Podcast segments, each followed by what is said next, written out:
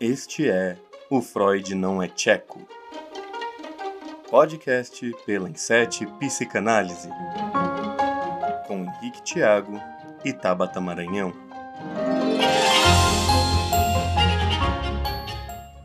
Fala, seres pensantes, tudo tranquilo? Eu sou o professor Henrique Tiago, psicólogo clínico, docente e seu anfitrião neste podcast da Insete Psicanálise. O Freud Não é Tcheco. Esse é o nosso podcast para discutirmos sobre alguns temas da psicanálise. Cada episódio um novo tema, um novo pensamento, um novo conflito para vocês aí. Para me ajudar neste bate-papo, está conosco novamente a nossa querida doutora Leliane Moreira. Tudo bem, professora? Tudo bem, Henrique? Tudo bem, seres pensantes? Obrigada pelo convite. Estaremos hoje num momento muito importante, muito agradável. Muito obrigado, professora, novamente. É, muito agradecido por poder estar aqui para compartilhar um pouquinho conosco deste assunto tão importante.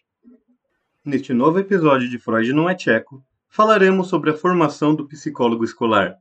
Esta área da psicologia visa dar atenção especial ao processo do ensino infantil, às dificuldades de aprendizado e à visão macro e micro do ensino infantil com o olhar da psicologia.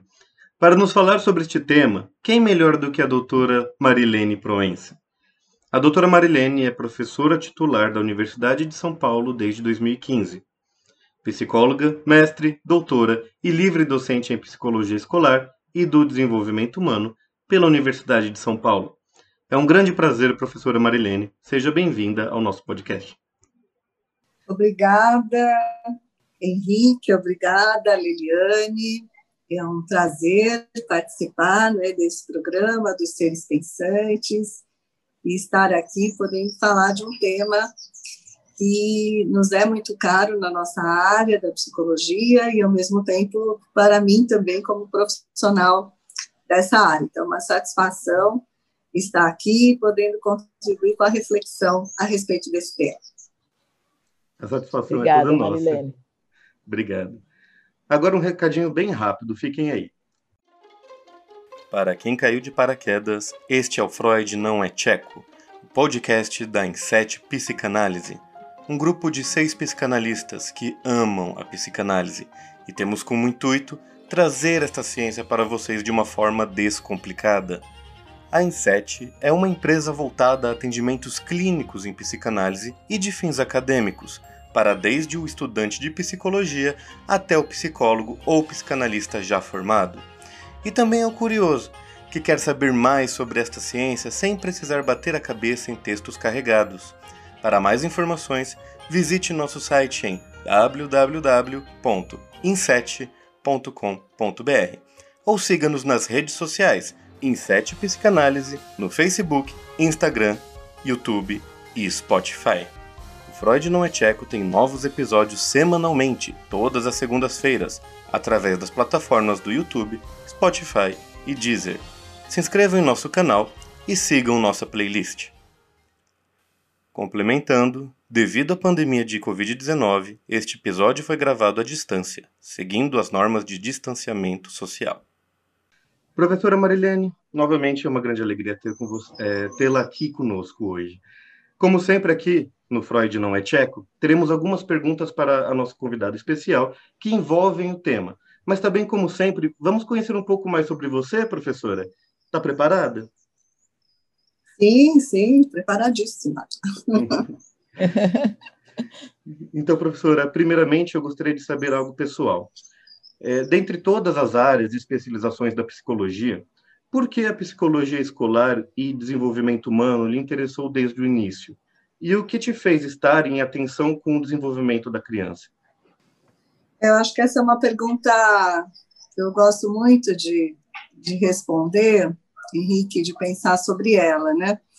É, eu, quando iniciei a psicologia no Instituto de Psicologia da USP, em 1974, a minha ideia era de ser uma psicóloga clínica, de trabalhar nessa área, que era a, a área, e continua sendo, né, a área mais uhum. de maior representação social da profissão, a área onde a maior parte dos profissionais acaba uh, se dedicando a ela, né, uma uhum. área extremamente importante, né, relevante, necessária também para a nossa atuação profissional uhum. e que uhum. foi também se desenvolvendo muito nesses últimos é, 50 anos da, da própria profissão de psicologia. E, mas o que ocorreu foi que no meu segundo ano da, da graduação, eu fui convidada por uma colega para ministrar algumas aulas na rede estadual de ensino.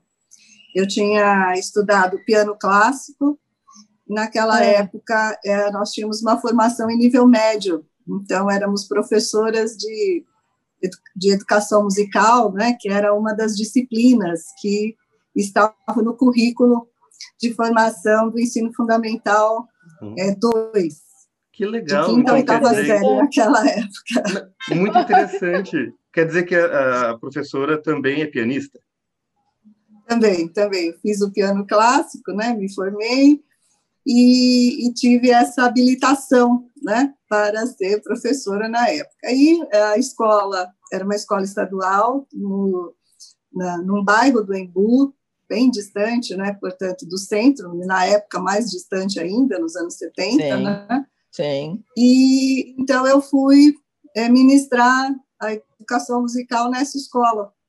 E me apaixonei, né, pelo magistério, foi aquela uhum. coisa assim de se sentir em casa, de gostar demais de trabalhar com as crianças, de poder pensar, né, a questão da música naquele espaço. É, a maior uhum. parte das crianças, né, migrantes nordestinas. Então foi era uma escola muito uh, improvisada, lá em cima de uma padaria, né? Ela, Olha que interessante. É, as salas de aula eram, na verdade, os quartos da, né, de, uma, de salas né, improvisadas. Então, eram, ainda não existia né, a escola que depois foi inaugurada né, é, com, como um prédio escolar, né, ainda era tudo muito improvisado. E a, eram bairros que começavam a nascer em São Paulo, né? Toda essa expansão que houve na cidade de São Paulo a qualquer custo, né? Tem um livro muito interessante chamado São Paulo, Crescimento e Pobreza, 1975, uhum. é, que é um, um, um, um livro muito interessante para a gente conhecer como era essa época, né? São Paulo, como foi essa ocupação da cidade de São Paulo uhum. na década de 60 e na década de 70, né? Então, é, eu comecei como professora e fui, então, me apaixonando pela educação e todas as disciplinas que foram oferecidas né, no curso de graduação, que tinham relação com a educação, eu comecei a cursar. No, no uhum. Instituto de Psicologia, nós já tínhamos a possibilidade de fazermos disciplinas optativas. Uhum. Havia as disciplinas obrigatórias e as disciplinas optativas. E quando eu fiz a primeira obrigatória, de, de psicologia escolar e problemas de aprendizagem, que era a famosa PEPA, né? Na época. Sim, essa, essa é, eu cursei. É, essa eu cursei lá na PUC, mas cursei. Exatamente, que fazia parte do currículo mínimo ainda, né? Da Exato. Lá de 70. Desculpe a ignorância, mas o que seria a PEPA? É, psicologia escolar e problemas de aprendizagem. Problemas de aprendizagem. Hum, era a sigla, né? Era a é. sigla, a gente era, era a disciplina em que a, a, gente, pelo menos eu me lembro assim, se eu tiver errado, você me corrige, Marilene, mas assim, era a disciplina de introdução à, à, à, à psicologia escolar no sentido, mas é, é ainda única e exclusivamente relacionada ao processo de aprendizagem, né? Uh, da criança e do jovem. Não havia ainda um foco na instituição escola. Não, né? não, era, era muito a psicologia do escolar. Hum. Né? Isto, exatamente. E não a psicologia escolar, né? Exatamente. E, então, esse era o foco, só hum. que quando eu fui cursar essa disciplina, a minha professora foi a professora Maria Helena Souza Pato, ah, e já nessa época, né, estava começando a, a, trazer toda essa discussão, né, sobre a teoria da carência cultural, o papel do psicólogo, a questão das classes populares, né, uhum. a discussão da educação bancária, né, uhum. da educação é, conscientizadora de Paulo Freire. Então, nós tivemos, pela primeira vez, né, no curso de psicologia, em psicologia escolar e problemas de aprendizagem, é toda essa discussão que estava numa, numa obra né, que foi publicada logo depois, que se chamava Introdução à Psicologia Escolar. Uhum. Então, uhum. nesse momento, nós, nós lemos Roger Reger, né? Nossa! Psicólogo, psicólogo educa, escolar, educador ou clínico, né? Isso. É, que, é, que ele fazia uma provocação muito interessante, que era um dos textos que abria essa coletânea depois. Então, nós começamos essa discussão sobre né, o papel do psicólogo na educação, e eu já estava na docência, né? eu estava nessa, nessa docência, então eu via também a realidade escolar e podia uhum. pensar uhum. todas essas questões a partir da prática, da experiência, o que foi muito interessante. Né? Uhum. Uhum. Poder também teorizar essa experiência vivida no campo, né? dentro da sala de aula, dentro de uma escola é, de educação básica que na época chamava primeiro grau. Sim. Né? Exato. Nós, ainda era, nós não tínhamos ainda LDB de 96. E, é, e a partir daí eu fiz uma segunda disciplina, que era uma disciplina optativa, que chamava-se A Criança Marginalizada. Uhum. E também Maria Helena, que era a nossa professora. E aí nós começamos a estudar mais sobre essa criança, que é a questão da criança das classes populares, os preconceitos em relação a essa criança, né, os uhum. questionamentos que já começavam a se fazer em relação à teoria da carência cultural, uh, que era uma teoria que considerava que a criança tinha dificuldade para aprender porque ela vinha de uma família uh, de classe popular, que ela vinha de uma família que não que era desorganizada, que era uma família que não dava, que não tinha preço pela uhum. escola, uma família que não ah, tinha ah, incentivo para que a criança estudasse, dizer, todos uhum. esses preconceitos, né, que na época graçavam, né? né? graçavam contra essas famílias, né, negando essa o interesse das famílias, que a gente via exatamente o contrário, filas para matricular os filhos, né, participação uhum. dessas famílias nos bairros, as, as organizações dos pais. Então, a, a realidade da vida né, das classes populares não uh, era uh, confirmada, teoria, né? é, confirmada por esses mitos e preconceitos que existiam sobre essas crianças. Uhum. Então, nós, nós estudávamos tudo isso, tinha estágio, né? eu fiz estágio numa creche uh, de da prefeitura de São Paulo nessa época também, então comecei a ter experiências em outras instituições, né, educacionais e é, por me encantar, né, com a educação, fui fazer a de licenciatura, o curso de licenciatura em psicologia ah,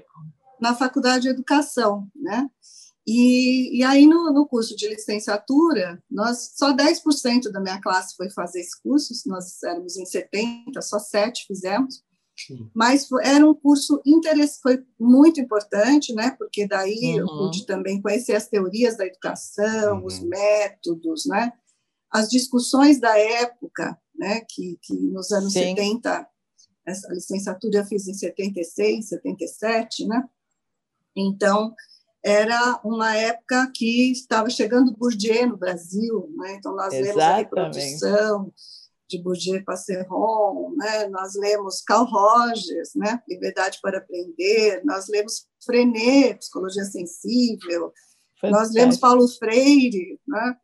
Pedagogia do Oprimido. Então, quer dizer, era um momento em que, uh, pós né, o movimento estudantil de 68 na, na França, Sim. também no Brasil e nos Estados Unidos, né? Então que nós tínhamos assim uma uma profusão de, de, de métodos e de livros e de, de questionamentos à educação, uhum. muito nessa uhum. linha de uma educação crítica, libertária, emancipatória, Exatamente. e repensasse né, os próprios valores dessa educação. Uhum. Então, era um momento de muita é, de um movimento muito grande de reflexão sobre o papel da escola e sobre o papel da educação. Então, acho que foi um momento em que eu, como e as minhas colegas, né, nós fomos assim muito formadas, né, e, e privilegiadas nesse, nesse sentido, não é, Marilene? Quer dizer, uhum. eu estou pensando nesse sentido dessa profusão de ideias e de críticas e de discussões. Não que não há, não estou dizendo que hoje não há, não é isso que eu estou dizendo, uhum. mas Sim. acho que numa ebulição, não é? numa, numa emergenciação, nem sei se existe essa palavra. Ah, agora existe. É, é, é, de, de, de, questionamentos, de dúvidas e de buscas. E eu penso que, que muito importante isso que você está falando, para mim também, no sentido de que a, a, a psicologia estava um passo atrás da educação naquele momento, na minha impressão. Uhum. Né? Quer dizer, uhum. a, a, ainda tomada pelo diagnóstico psicológico do sujeito eh, eh, e, e, e tornando o, o, o problema, eh, se havia um problema, era um problema do sujeito sem o ambiente, né? sem as relações, sem a, a, e sem até as relações institucionais, pensando na escola como uma instituição, não é? Não era abrangente. Fico, é, não, não é só não era abrangente com uh, Henrique, o que eu estou pensando junto com a Marilene é no sentido de que assim a psicologia ainda era uma psicologia psicopatológica. Ah, sim. Né? Quer dizer, em busca do problema para tratá-lo, única e exclusivamente. E a clínica também estava aprisionada aí, no meu sim. entender. Sim, é, o que eu estava pensando, inclusive, desculpe, é, que a professora Marilene falou, que é, tinha esses preconceitos na escola e tudo mais. Isso seria uma, uma visão mais social, né? Do biopsicossocial, esse seria o social. Nessa época, então, essa parte social era menos olhada, menos vista? É isso que você quer dizer, professora? É, é. O, o, é, é ela era menos fala. vista e ela era vista sob a ótica de que as crianças pobres eram menos capazes do que as crianças isso. das classes médias e altas. Nossa. Entendi. É isso. Exatamente. Menos então, capazes então, intelectualmente. Menos Sim. capazes intelectualmente, menos capazes afetivamente, hum. menos capazes socialmente. Né? Então, uhum. nessa época existiam, por exemplo, programas de educação compensatória, né? Programas hum. para, para que essas crianças é, pudessem ser recuperadas, né? e Isso. poderem entrar na escola e serem menos reprovadas. Né? Para você ter uma ideia, os dados dos anos 70, os primeiros estudos da Fundação Carlos Chagas, dos anos 70, tem um estudo que é histórico, né, é, que vai falar sobre a questão da reprovação na cidade de São Paulo. Você tinha diferenças entre os bairros, por exemplo, em Pinheiros, o índice de reprovação era de 9% na passagem da primeira para a segunda série. Se você fosse para Pirituba, se você fosse para os bairros de outras regiões mais afastadas do centro, uhum. esses índices chegavam a 85%. Caramba! É, né? Muito de alto. reprovação. Quer dizer, você tinha uma desigualdade social clarissimamente uhum. posta né? Uhum. dentro da, uhum. da educação fundamental. Né? E, e aí o problema disso é que aí você entrava com algo, né. Marilene, que era colocar pra, que assim o problema era da desestruturação familiar, da, da criança que não tinha não havia um investimento daquela família, Quer dizer, era preconceituoso no sentido imaginalizador também, Sim. de que a uhum. criança uh, uh, que está numa família é, de uma situação econômica social uh, pobre, vamos falar assim claramente, né? Uhum. ela, ela ela tem problemas de aprendizagem porque ela está nessa condição, quer dizer, e, e, e é algo dela e não algo da sociedade, da, da não equidade de, de, direitos e coisas que tais. Sim, né? exatamente. Eu vou, eu vou até complementar, quero saber se vocês concordam com a minha visão, mas isso que a professora Marilene está falando é lá nos anos 70, né? Que estava com esse preconceito todo muito forte. Só que se a gente for para para pensar hoje em dia, é, um pai que tem uma condição de pagar uma escola particular para o filho, paga falando isso. Eu prefiro pagar caro, entre dois mil a quatro mil reais por mês numa escola particular, do que deixar a criança numa escola pública. Isso também seria uma marginalização do, do ensino público versus particular? Ainda hoje? É, então, aí a gente tem né, um, um processo, Henrique, que é de constituição das redes, né? Uhum. Como é que a gente vai constituir essas redes a partir da expansão do ensino? Isso uhum. vai acontecer é, no início dos anos 80, com a redemocratização, principalmente, do Estado, porque nesse momento dos anos 70, nós estávamos no meio de uma ditadura civil-militar. Né? Exatamente. Então, nós ainda estávamos ali falando essas coisas ali na universidade e com muito medo de cuidado, né? sermos cuidado. denunciados, né? sermos uhum. presos, sermos né? sim, sim, é, taxados de subversivos, né?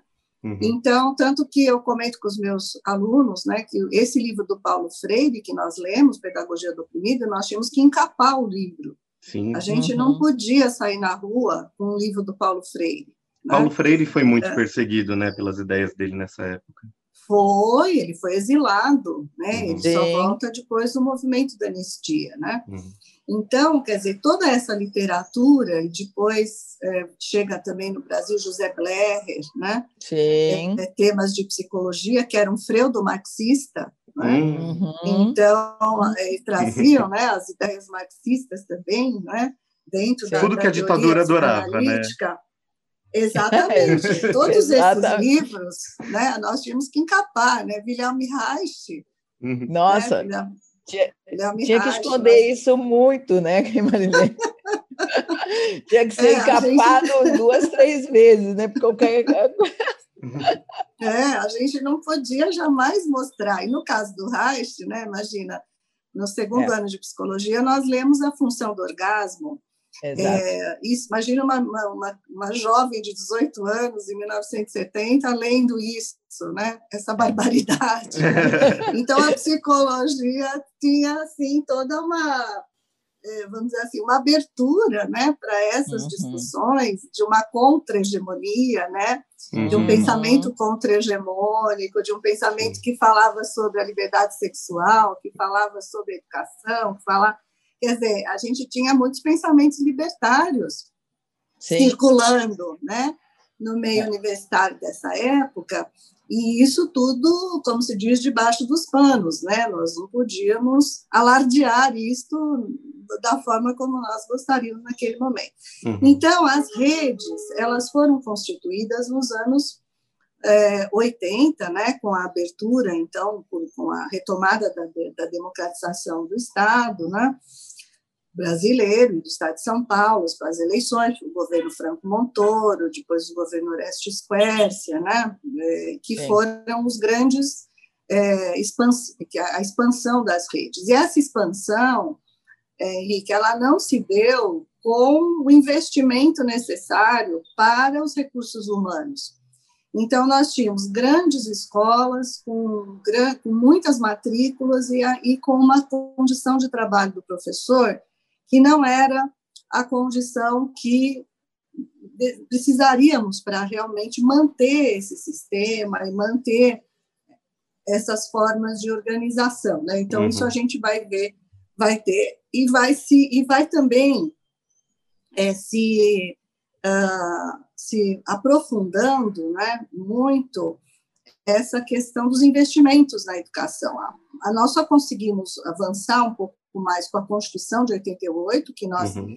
É, uhum. designamos um percentual né, desse orçamento para a educação e para a saúde, que hoje está sendo questionado, mas que é fundamental, se nós não é tivermos um percentual, um investimento né, para a saúde e para a educação que seja delimitado socialmente, nós não sobrevivemos, né, porque nós é precisamos é investir ainda muito na saúde e na educação, é, então, a, as redes, né, elas passaram a ser penalizadas. Agora, não dá para a gente dizer que a rede ela é toda precarizada, não, uhum. porque a rede ela é extremamente heterogênea, tanto a municipal uhum. como a estadual. E uhum. o que, que muda na rede, né? Geralmente a participação civil, né, na, na organização das escolas. Quanto mais Exatamente. você tem a participação dos pais, a participação da comunidade, a participação do entorno da escola na constituição do projeto pedagógico da escola, mais essa escola tem qualidade. Né? Então, uhum. eu acho que esse é um ponto aí também bem interessante, porque você tem todos os tipos de rede, né? Uhum. Você tem é, as redes, tanto estaduais como municipais, que são extremamente cuidadas e que têm escolas excelentes, né? Sim. A gente vê isso na universidade, Sim. vários dos nossos alunos que relatam, olha, estudei a vida inteira na escola pública, né? Uhum. E, então, é, depois a escola técnica, que também tem um nível excelente de Sim. investimento. Sim, né? É então, você tem uma diversidade muito grande é, das redes, né? E, lógico, há um discurso generalizado de que uma é boa, outra é ruim, mas isso não uhum. se confirma na realidade. Porque também na é, rede sim. privada, você tem na, na, na, na, educação básica, desde a escola super pequenininha, que é uma escola assim bastante conservadora, até da escola muito pequenininha que é extremamente interessante, com propostas pedagógicas interessantes. Uhum. E, então você tem uma diversidade, né? Até grandes escolas, grandes conglomerados excelentes, outros não tanto. Uhum. Então você tem uma diversidade também muito grande dentro da rede é, privada, né? É, que não dá para a gente falar assim de uma de uma rede como uma identidade, né? Nós é. temos aí muitas identidades. É, e eu penso até é uma diversidade, tanto na rede pública quanto na rede privada particular, né? Quer dizer, muito é, grande. É muito grande, muito grande, que me parece, eu fiz, tá, enquanto você estava falando, Marilene, até aquela correlação do, do, estudo que você falou dos anos 70 em relação à reprovação das crianças, né? Quer dizer, o quanto lá em Pinheiros uma reprovação baixíssima de como você disse, praticamente 9%, uhum. e Pirituba, 80 e tantos por cento. Então, essa era uma realidade um pouco mais marcada, não é? Naquele momento, uhum. mas que hoje a gente, hoje isso me parece que se perdeu, né? Quer dizer, mas ao uhum. mesmo tempo, a, a, a, os preconceitos não, não me não me parece que se perderam, acho que ainda não. existem, talvez um pouco mais camuflados oh. e não tão diretos, não é? Mas, uhum. uh, mas a, a, a, diversidade da realidade das redes pública e privada é, é, é uhum. é evidente. Né? Outro dia eu estava até uma colega, a mãe de, de um amigo do meu filho, estava falando, ah, eu acho que vou trocar fulano da escola, não sei o quê, quais são as suas indicações, porque como sou psicóloga e, e, também professora, que ali eles falam, você entende de projeto pedagógico, me explica o que, que é isso dessa escola. E eu falo, ai, tá bom, pera, calma. E aí pedem as indicações e eu fico pensando, e com, quando converso, digo, bom, a, a, escola precisa ter a ver com os pais, né, com a comunidade, com o que você quer enquanto educação para o seu filho, não é só uhum. na formalidade do um mais um igual a dois, não é? Não é, é muito mais. nesse sentido, é muito mais. Então, essa uhum. visão que você trouxe, Marilene, do, do, do contexto, da, da inclusão dos pais e da comunidade na construção da escola e da educação, é fundamental, e é, é para mim também. Professora, uhum. eu acho que o que você falou, né, completa muito até o que eu estava pensando, de que é, ainda existe é, muita desinformação, né? ainda tem alguns preconceitos muito velados, sim, a respeito da educação, principalmente público versus particular. É, mas eu achei muito interessante uma, uma parte que a Marilene falou a respeito do é, a saúde e a educação precisam de investimento. E eu acabei tendo um insight aqui de que assim é, é como o SUS, né? O SUS ele é público e ele é tão lindo. Quando a gente lê as diretrizes dele, é, é fantástico. A gente fala que orgulho de ser brasileiro. Mas quando você chega numa UBS, você vê que 50% daquilo não acontece. Né? Por falta de verba, por falta, sim, igual a, a professora disse, né, do, do social, da ação civil, né, de nós, pessoas, cidadãos, também de ajudar isso. Então, a saúde e a educação são pilares muito importantes, né, para a nossa sociedade, só que eles não estão recebendo ainda aquela, uh, uh, não é ação, atenção que, que merecia, uhum. né, que merece ainda. Mas eu acho que este tema, né, muito interessante, deu para ver aqui que a professora Marilene tem um, muito a acrescentar para a gente, inclusive sobre esses dados históricos que são interessantíssimos de sabermos hoje, mas eu convido a, já a professora para talvez um, um, próximo papo com esse tema. O que, que vocês acham?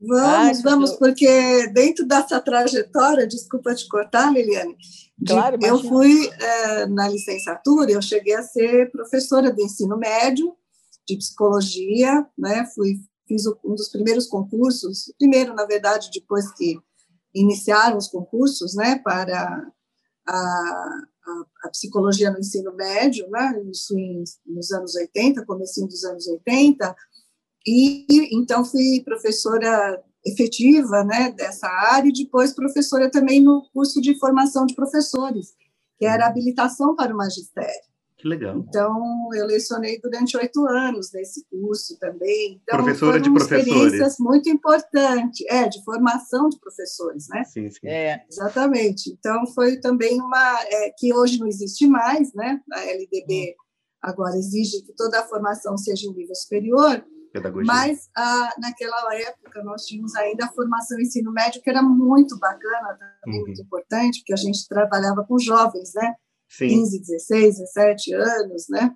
E é. cheios também de, de sonhos, né? De utopias. Então, foi, era uma formação que nos encantava muito é, estar ali é, presentes, né? Uhum. Como área da psicologia, psicologia da educação, uhum. psicologia do desenvolvimento, essas, essas temáticas. Né? Então, é, é só para finalizar essa, esse meu encanto, né? Pela área que depois se transformou na psicologia escolar, quando eu fui para a USP em 85, né, que eu comecei no serviço de psicologia escolar, que a professora Marilena Souza Pato que coordenava esse serviço, junto com a professora Ana Maria Curto Rodrigues, e então aí como psicóloga desse serviço, e depois que eu prestei a, a, a seleção para a carreira docente, né, em 88 e aí assumi a carreira docente né, nesse, nesse, percurso né, de formação e também como supervisora de estágio de psicologia escolar durante muitos anos. Perfeito. Muito, muito legal, Marilene. Com certeza, importantíssima essa tua trajetória. Sim, e muito mais do que respondido. Está completamente claro para a gente que a, a, a sua paixão pelo futuro, né? Por novas ideias, por esse é, fomentamento, não sei. Ah, ó, eu também fazendo neologia agora. Inventando palavras. Inventando palavras. É, de que as crianças elas são o futuro, né? Então, por que não estudá-las? Por que não conhecer um pouco mais sobre essas crianças e dar esse suporte, né, para que elas realmente pensem cada vez mais sobre nossa sociedade? Acho isso muito legal da sua parte e de todos que trabalham com as crianças. Mas, professora, Uh, eu, vou, eu vou te falar uma coisa um pouco polêmica agora. E te perguntar em seguida, né? Eu ouvi dizer uma vez, é, numa palestra, que a, a, a, área escolar da psicologia é uma das menos comentadas hoje é, entre os psicólogos, tanto para estudos quanto para fazer uma especialização, que seja escolar, seja de desenvolvimento humano. Uh, você acredita que esta área estava, estava ou está desvalorizada pelos psicólogos, ou esta afirmativa que eu vi é simplesmente uma desinformação do palestrante? Acho que é uma pergunta bem bacana, bem importante, Henrique, porque a gente tem que pensar nessa trajetória histórica né, da Sim. nossa profissão no Brasil. E eu lembro, quando você me perguntou da minha, da minha trajetória, eu me lembro uh, de ter comentado lá no início também que a representação social da profissão ela vai sendo construída, né, uhum. dentro da sociedade. Então, embora a psicologia educacional tenha sido a, a matriarca uhum. né, de todas as psicologias no Brasil, a psicologia começa no Brasil como psicologia educacional, dentro dos laboratórios, das escolas normais, né, aqui Exato. no Rio de Janeiro, é, e vai, é, então, sendo a psicologia educacional a, o foco né, da, da, da, formação e do trabalho dos profissionais, depois vieram os testes psicológicos, né? depois veio a psicanálise também fazendo essa atuação na, na, no, nos, nos nossos é, serviços de higiene mental, né? Uhum. Então aí é, esse campo clínico foi começando a se desenvolver no Brasil e depois vai se tornando, né, eh, historicamente, por várias, vários contextos que acontecem no Brasil, vai se tornando como um campo hegemônico, vamos dizer assim, é, dentro da, da psicologia, e essas áreas, que são as áreas é, mais originárias, né, como a psicologia da educação, se uhum. tornaram áreas menores dentro da, da constituição histórica, né, da, do, do, papel e do trabalho da psicologia no campo da educação. Mas você vê, sempre essa, essa dualidade esteve presente. Né? São Paulo foi uma cidade que chegou a ter, na época da professora Ivone Cury, da PUC de São Paulo, um serviço uhum né, de, de, de, apoio psicológico, né, um serviço de psicologia para a educação com 100 psicólogos nesse serviço. Né? É, é verdade. Ah, várias outras cidades do Brasil tiveram também aportes dessa natureza. Então, a psicologia, quando ela traz essa dimensão da área escolar juntamente com a educacional, e que vai, então, falar de uma prática desse profissional no campo da educação, né, ela passa a se constituir como uma alternativa, mas no momento em que a representação social da profissão é, se consolida muito mais fortemente no campo da clínica, né, no campo é, da, da, do modelo médico, né, de, de atendimento, que é esse modelo Sim. de consultório, do atendimento individual, das terapias individuais, das psicoterapias. Então, essa, vamos dizer assim, esse processo também da própria constituição da, da lei, né, que cria a nossa profissão, eh, trazendo como atribuição do psicólogo principal a aplicação de testes psicológicos se diferenciando, né, do, dos médicos e dos, e dos uhum. psiquiatras, né? Então, eu acho que todo esse processo histórico fez com que essa reafirmação desse lugar e desse modelo médico clínico eh, fosse acabasse sendo fortalecida né, dentro da profissão. E aí o que, que nós vamos é, observar? Que se nós é, é, olharmos né, a, a, a, o desenvolvimento das políticas públicas que vão acontecer a partir de 88, com a Constituição de 88, e muito bem lembrado a aprovação do SUS, que também foi em 88, do uhum. Sistema Único uhum. de Saúde. Sim. E, mais recentemente, né, 2005, o SUAS, o Sistema Único de Assistência Social, Social. nós vamos ver que a, a, as políticas públicas vão trazendo os profissionais de psicologia para outras áreas. Né? Uhum. O próprio SUS não pensa mais esse modelo clínico médico, é Exato. um modelo de saúde pública, uhum. como você uhum. falou. É muito bacana a gente, quando lê as diretrizes, quer dizer, é um modelo de saúde coletiva.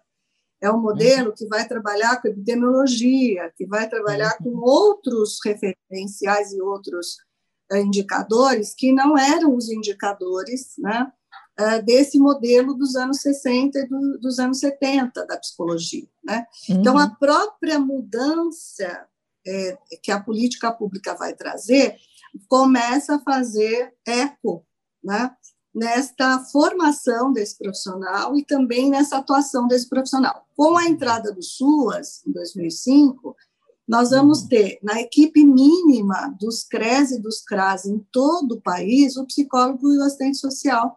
Exatamente. Né? É uma outra política nacional importantíssima, né? Nós vamos ter a política em 2008 da educação inclusiva, uhum. e também vai ter uma repercussão muito grande em todos os estados, trazendo o profissional de psicologia para pensar a questão da pessoa com deficiência, questão né, do, do diagnóstico, da, da, do acompanhamento, da escolarização. E agora nós tivemos, em 2019, a aprovação da Lei 13935, que dispõe Sim. sobre os psicólogos e os, os serviços assistente social né, na educação básica. Então, uhum. você vê, Exatamente. só agora. Sim. É, é um desenvolvimento 2019, bem longo, bem devagar, mas que graças a Deus está acontecendo. né? Quer dizer, só em 2019 que nós vamos ter agora a possibilidade de ter uma Sim. política pública reconhecida na educação. Entendi. Né? Exatamente, exatamente. Certo? E dentro então, da escola, né? Não, o psicólogo na rede. E aí, na rede, cada é. rede, é. cada rede é que rede vai definir, a partir do seu projeto, né? É, pedagógico, é como vai estar esse profissional, porque aí é uma, uma deliberação das redes. Você tem desde cidades como São Paulo até cidades de, com 10 mil habitantes, 5 mil habitantes, né? Sim, sim. Então, cada cidade vai, vai poder, cada município, né, cada estado vai ter que pensar a sua rede. Sim. Mas é interessante a gente considerar, é, Henrique, que esse processo de presença da, da política, né, traz uma dimensão muito importante claro. para a formação, porque agora nós temos que ter mais claramente na nossa formação a presença uhum. dessa política, né? Uhum. Que ela estava, vamos dizer assim, ainda em vias de, mas não tinha sido efetivada e foi agora. Então, e tudo isso vai trazendo uh, reflexões novas para nós, né, como formadores, e ao mesmo tempo abrindo outros campos de atuação isso. profissional e que vão mudando as nossas estatísticas. Então, se nós tínhamos uhum. lá 16% de pessoas na educação, provavelmente com uma política de ampliação da presença desse profissional, isso também se amplia nas nossas uh, estatísticas, né? Sim. E, e, e, um outro campo que eu acho que é muito importante, que é o da docência. Hoje, uma Sim. boa parte também dos nossos profissionais vão fazer seus mestrados, seus doutorados, estão na docência do ensino superior ou estão na docência do ensino médio na parte técnica, onde uhum. nós temos muitas disciplinas também da área da psicologia na formação uh, do ensino técnico, né? Uhum. ensino médio e nível técnico. Então, eu acho que são aí é, presenças da educação bastante importantes, né? E fora isso, né, Henrique, qualquer psicólogo que vai atuar onde ele estiver, ele vai ter uma demanda de educação. Sim. Se ele estiver no CRES, no CRAS, ele vai ter uma demanda de escolarização. Se ele estiver uhum. na clínica, ele vai ter uma ele demanda de escolarização. Né? Se ele tiver, você contou até o episódio do Leliane há pouco, né? Quer dizer, é. onde a, a educação, ela transversaliza a nossa atuação profissional. Não uhum. tem um campo da psicologia que a gente fale a educação não está presente. Né? Exatamente. Exatamente. Né, Essa concordo. é uma dimensão. Sim, eu concordo. É, e tem tudo a ver com aquilo que você estava falando, né, Marilene, antes de saúde e educação, e o Henrique também. Né? Quer dizer, a, a, são duas áreas na psicologia que se entrelaçam constantemente. Uhum. Hum. Não, não dá para descaracterizar uma da outra, porque é igual eu falei, biopsicossocial, né? A gente não consegue cortar ele. Então, o ser humano são os três, age sobre os três também, né? Então, uh, eu acredito que é importante, sim, a gente observar que em 2019 surgiu é, esse decreto, é decreto, é lei, desculpa. É lei. É lei. É lei. É lei Agora é lei, ó. É maior, então. Então, é lei federal. Lei federal. Federal, é, não é nem estadual, Ainda... né? É, que, que impulsiona, né, o, o psicólogo a buscar a área educacional agora. Não que antes não Sim. tinha né, o seu valor, mas que agora impulsiona, uh, brilha mais os olhos dos estudantes, e claro que isso a gente vai ver com o passar dos anos, né? Quanto mais anos passar, mais a gente vê isso tendo frutos. Muito obrigado, é, muito boa informação, e realmente era uma pequena desinformação do palestrante, né, dizendo assim, porque não é que diminuiu, não é que está desvalorizada, é que não estava dando, não tinha aquele, aquela atenção especial que agora, graças a é, Deus e graças não, aos estudiosos, tem. Eu fico pensando que talvez o palestrante não tenha a dimensão do que a uhum. Marilene acabou de dizer, Sim. do quanto a psicologia está desde as suas origens perpassada pela educação. Sim. Não é? De quanto a, a educação é, é, é, é, é, é é, radical, né, em termos das raízes da psicologia. É, é, por conta da educação que a psicologia, e com a educação que a psicologia começa enquanto uma área científica de estudos. Né? Uhum. Quer dizer, a clínica vem depois, ela não vem antes. E a gente tem uma ideia de que a clínica é o grande representante da psicologia. É o primeiro a passo. Clínica, e não é, não. ela não é É, enquanto a Marilene estava falando, eu fiquei lembrando da trajetória da professora Gislaine, que fez normal no Rio de Janeiro, no Instituto de Educação do Rio de Janeiro, sete anos de formação para ser um professor, sete anos. Não era assim? Olha, faz o curso, não faz o curso aí de dois anos e meio e vira professor, sete anos. E ela teve uh, aulas sobre psicologia, psicologia da educação, ela teve, que foi o que mobilizou a, a depois ir fazer a formação de terapeuta ocupacional primeiro, Olha. e aí trabalhou com crianças com deficiência, né, as mais diversas, uhum. e a partir desse trabalho com deficiência, havia uma, uma a diretora do instituto, não me lembro agora o nome, lá no Rio de Janeiro, onde ela trabalhava, começou a dar um monte de livros para ela de psicologia, porque ela tinha esse gana de quero entender disso. Uh, de psicologia e psicologia na educação e da educação. Então, ela leu Blair, ela leu uma série de, de autores que a Marilene há poucos instantes falava e que eu passei a conhecer depois com ela também. E aí ela vai fazer psicologia. Entende? Bacana. Né? Então, primeiro é... passa tudo isso para ir falar agora é... psicologia. Exato, mas o quanto a psicologia já estava lá na formação de professor. Uhum. Sim, sim, sim. E, e, é muito interessante a gente pensar que hoje, na saúde, por exemplo, um dos campos mais importantes é a formação do profissional em saúde. É, né? exatamente. Então, todas as redes têm uma área de formação profissional, na, na parte da, do serviço social também, né? a formação do profissional para atuar no serviço social. Então, nós uhum. vemos que sem formação é muito difícil da gente poder atuar. Nós temos que ler, estudar, conhecer, né? articular com a prática, com a realidade, repensar a realidade a partir das, das nossas teorias que nos dão essa condição de pensar, então, uhum. é, é, eu acho que esse, esse trabalho né, de formação e educacional, portanto, né, ele, de fato, ele é um trabalho muito importante, na, tanto na formação inicial de psicólogos, né, quanto na uhum. formação em serviço, porque nós estamos o tempo todo aprendendo e buscando alternativas. Por exemplo, estamos vivendo uma pandemia, quando que nós íamos imaginar e nós teríamos os desafios que estão sendo postos nesse momento, Sim. em todas as áreas da uhum. vida, né? Então, são muitas, muitas, muitos desafios que nós não vamos aprender todos na, na, na nossa formação inicial, né?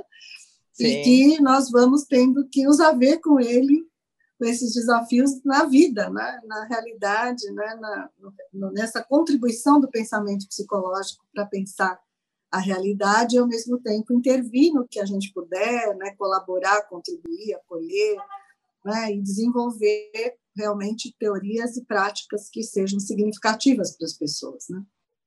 Lindo. Perfeito. Perfeito.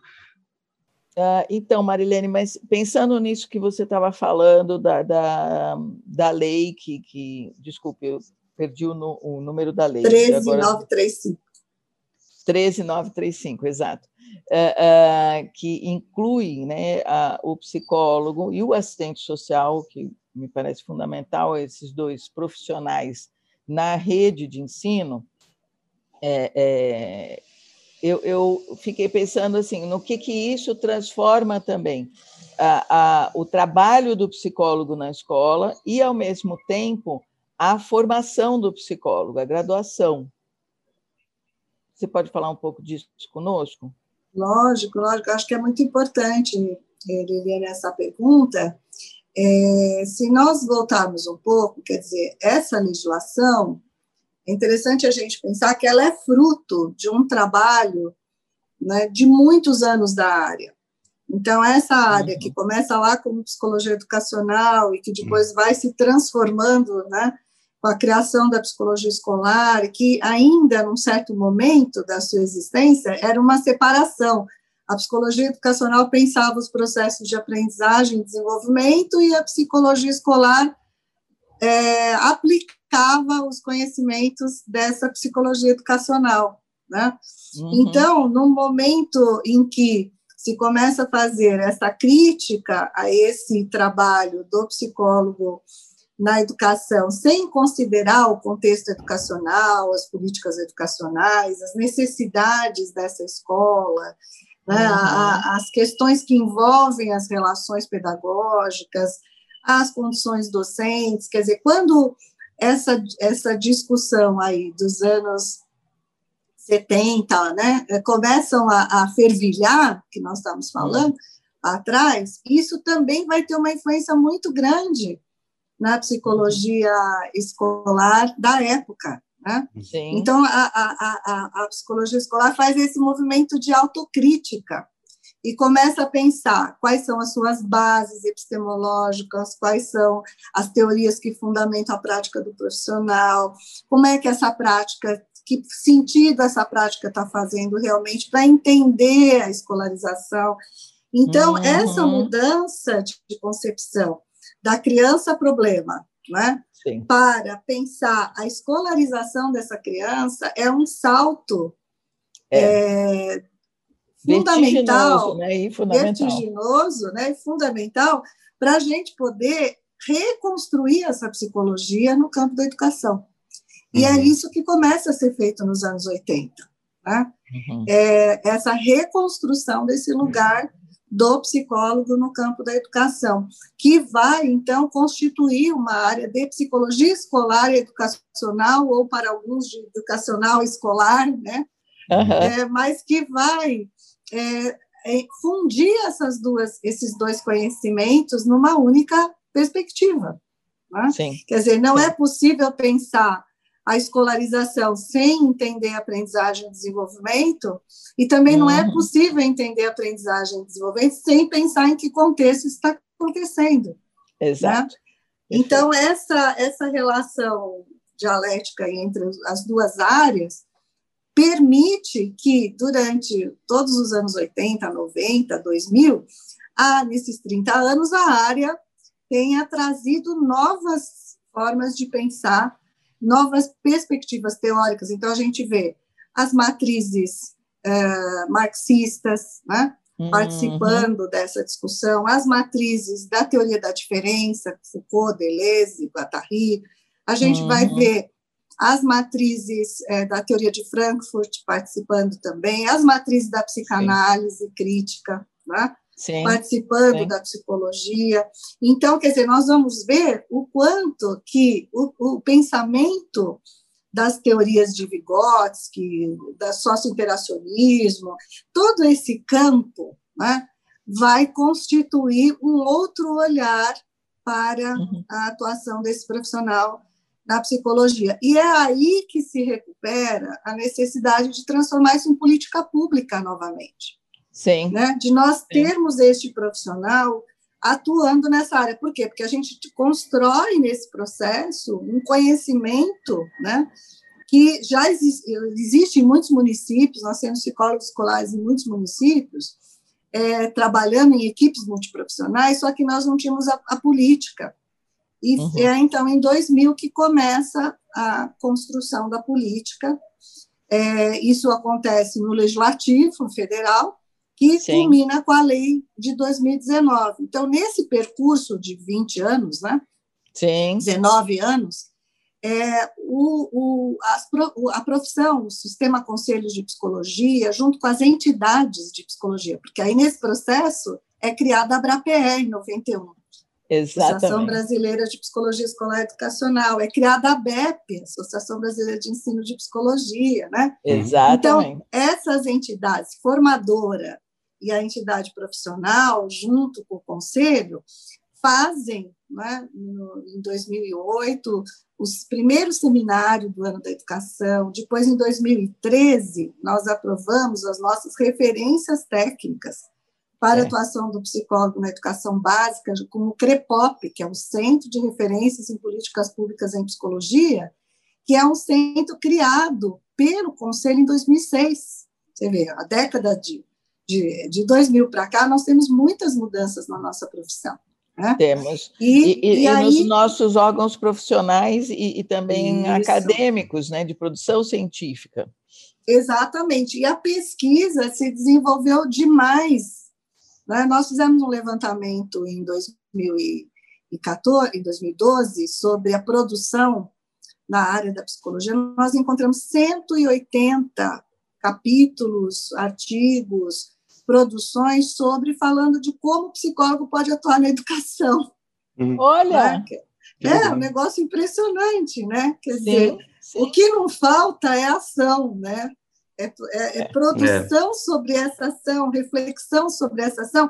E esses trabalhos são fruto de quê? De estágios né? nas, nas, nas instituições formadoras, são fruto de já municípios que têm profissionais atuando nesses municípios, estados que têm profissional atuando. Então, é muito bonito a gente ver que esse processo de formação né, uhum. não foi abandonado em nenhum momento. Né? Embora é a área tenha sido, vamos dizer, menos aquinhoada, né, como política pública até os anos 2000, nós é, tivemos a presença é, muito forte é, dessa, dessa formação ainda em muitas, muitos cursos de psicologia e nos programas de pós-graduação.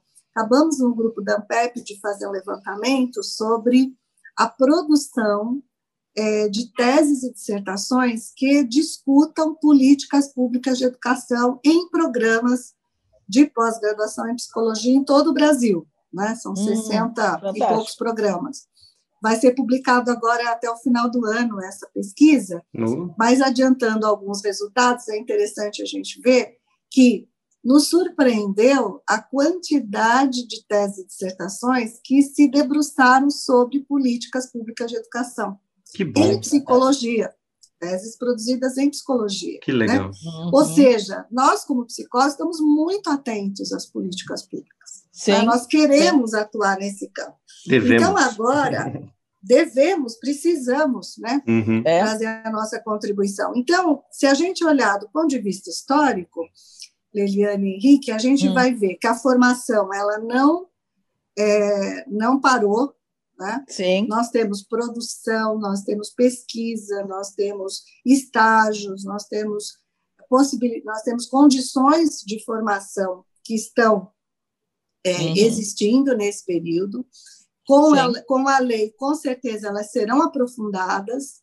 Nós teremos mais né, universidades, mais centros universitários colocando ênfase no processo educativo né, do Sim, que nós temos hoje, dúvida. com certeza, porque essa é uma política pública que vai ser importantíssima. Então, acho que isso vai ter uma repercussão nesta parte das ênfases também da formação e dos estágios uhum. em psicologia, né? Uhum. E vamos também é, produzir, sem dúvida nenhuma, cursos de especialização, de formação continuada para os profissionais que vão passar nos concursos, né? que vão claro. estar aí atuando né, nesse campo e que também vão precisar é, ser amparados, né, no sentido da formação, né, ter uhum. esse acesso à formação continuada, que é um tema também muito caro, muito importante para nós, né. Então, é, acho que nós da maneira... psicologia em geral, mas especificamente também para a área da psicologia e educação agora, também mais, é, mais até fomentado é, pela, pela lei também. Desculpa, eu te cortei. Exatamente. Não, mais especificamente, exatamente.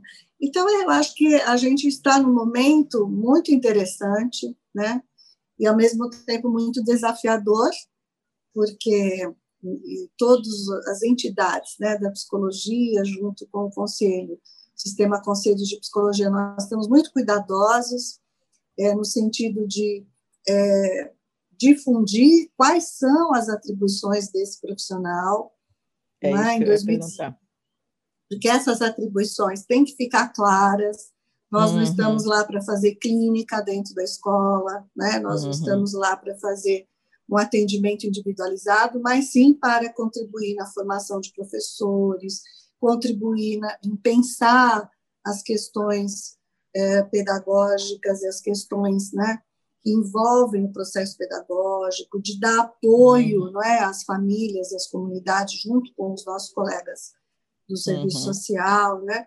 Então, nós temos muitas possibilidades de atribuições focadas né, no desenvolvimento, na aprendizagem, em programas, em propostas né, que venham articular também com as redes de proteção social.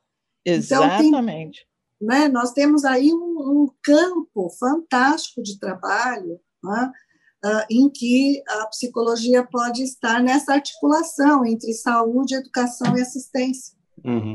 Que são os três grandes campos, e não dá mais para pensar a escola sozinha. A escola tem que ser pensada na intersetorialidade, né? com as Sem demais dúvida. políticas, com os demais campos, pensando ações conjuntas, porque é, a complexidade né, da, da vida cada vez é maior. Então, novos desafios, novas necessidades que a gente tem que, como psicólogos e psicólogas, e agora psicólogos, né? Nós é, temos que exatamente. É, é, repensar, né? E, uhum. e podemos, de fato, é, construir juntos, né? Porque é uma construção que é coletiva, né?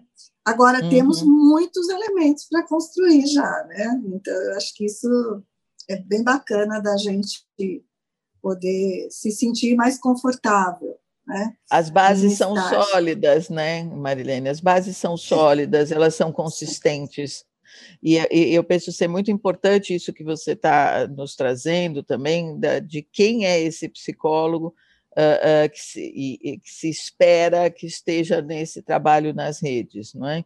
Dizer, eh, não é qualquer psicólogo, não é, é e com isso eu não estou sendo seletiva, não é isso, não, não é a minha fala não é nesse sentido, mas é no sentido dessa dessa dessa de uma linha que tem bases consistentes e sólidas de uma formação que coloca esse psicólogo na escola e no seu trabalho relacionado à escolarização, à aprendizagem e ao desenvolvimento humano, não destacado, eh, eh, destacando né, o sujeito do seu processo de vida, não é? Mas uhum. está no processo de, de, de, vida, porque a educação é, é algo, no meu entender, do processo de vida de um ser humano. Uhum. É né? Ela não está destacada da vida dele e da vida social, comunitária, particularizada, é, é, é muito complexo. Né? Então, é importante que, que a ABRAPE e, e, e, o Sistema Conselhos esteja atento a essas recomendações também, em termos formativos. Uhum. Sim, sim, sim. E, e, ao mesmo tempo produzindo conhecimento né, também, é, e divulgando esse conhecimento, né? É, uhum. através dos meios de comunicação, das revistas, dos debates, né, dos congressos, porque é, tudo isso compõe a área, né? a uhum. efervescência uhum. da área, a importância da área, né? Sim. E nós temos um desafio muito grande, né, na educação ainda, e é tanto do acesso quanto da permanência, né? Claro. Exato. Um, pegando até o gancho, sim, dos congressos, dos seminários e também aqui agora deste podcast de pessoas que estão ouvindo, né, sobre eh, eh, o nosso debate aqui hoje, que é um bate-papo, né, gente está conversando sobre o tema e já fomentando, ó, de novo, várias ideias, né, uhum. a respeito disso, é, tanto desmistificando quanto também semeando ideias. Uh, eu agradeço, né, professora Marilene, pela uh, todo todo esse essa conversa, tudo que você trouxe para a gente hoje, mas infelizmente a gente vai ter que encerrar por hoje o nosso episódio. Ai, que ah, pena. infelizmente. Mas fique à vontade para participar novamente com a gente de qualquer outra conversa. Sinta-se à vontade para nos propor algum tema, conversar conosco. A senhora é super bem-vinda aqui com a gente. Eu que agradeço, Henrique, o convite, né, a, a possibilidade de podermos desenvolver essas questões que como você primeira né, faz vida tantos anos né, da minha constituição profissional que foi fruto da, da, da constituição e da vida com muitos colegas né que eu é, agradeço demais por ter sido é, participantes desse processo por construirmos juntas essas, essa área né é, de poder contribuir com, com tantas né, iniciativas importantes que têm acontecido nesse campo da educação. A educação tem que sair da retórica, né? Uhum. E tem que uhum. se transformar em realidade, né?